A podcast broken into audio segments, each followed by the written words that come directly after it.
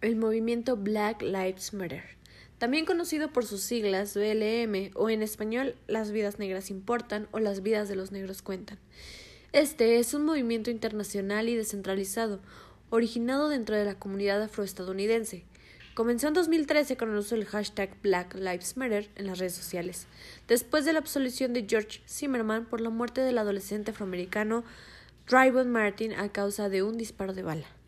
Black Lives Matter comenzó a ganar reconocimiento a nivel nacional por sus manifestaciones después de la muerte de dos afroamericanos en 2014,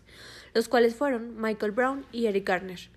dando lugar a protestas y disturbios en Ferguson y en la ciudad de Nueva York. Desde las protestas en Ferguson, los participantes del movimiento se han manifestado en contra de la muerte de numerosos afroamericanos por acciones policiales incluyendo los de Tammy Rice, Eric Harris, Walter Scott, Jonathan Farrell, Sandra Blount, Samuel Dubos, Freddie Gray y el más reciente, George Floyd. Ahora, pasando a otro punto, podríamos hablar de quién está detrás de Black Lives Matter. Después del asesinato masonado de George Floyd, así como de otros varios jóvenes negros, empezó a escucharse en este, podríamos llamar lema, en las protestas. Este comenzó como un hashtag. Quienes comenzaron con este hashtag fueron Patrice Cullors, Alicia Garza y Opal Tomety, tres activistas que pronto entendieron el poder de las plataformas como Facebook o Twitter. Así pudieron lograr un movimiento que polarizase a, la sociedad, que la uniera. Dentro de este movimiento podríamos recalcar el hecho de que no hay mayorías, hay negros, blancos y morenos, y todos son considerados como un igual y buscan el mismo objetivo. La muerte de George Floyd, quien falleció luego de que un policía blanco presionara su cuello hasta asfixiarlo, no solo reveló que el país no ha resuelto el grave problema del racismo, también fue el detonante que expuso el descontento social contra el gobierno federal.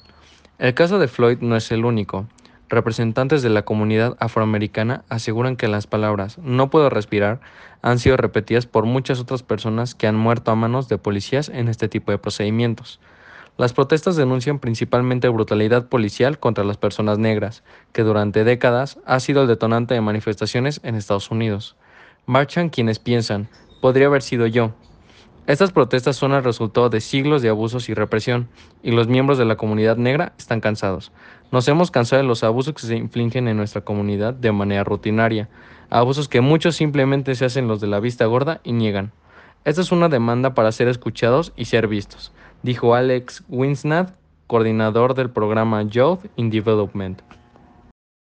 Ahora bien, se sabe que las repercusiones del movimiento Black Lives Matter han estado bastante presentes en la sociedad, desde el cómo tratamos a las personas hasta los derechos y obligaciones que tienen las personas en alguna institución laboral o social. Esto se ha logrado mm, a lo largo del tiempo gracias a las marchas y manifestaciones que han exigido los derechos hacia las personas de color. Asimismo, hay personas blancas que se han solidarizado con las personas de color para ayudarlos y así reconocerlas como personas iguales. Actualmente considero que se toman en cuenta mucho las personas de color como iguales, aunque las actitudes racistas no han terminado y no se han erradicado como tal, pero nuestro tiempo ha cambiado y hemos logrado respetar a todos por igual. Conociendo el origen del movimiento, su historia, antecedentes y todo lo que conlleva un movimiento tan grande como el de George Floyd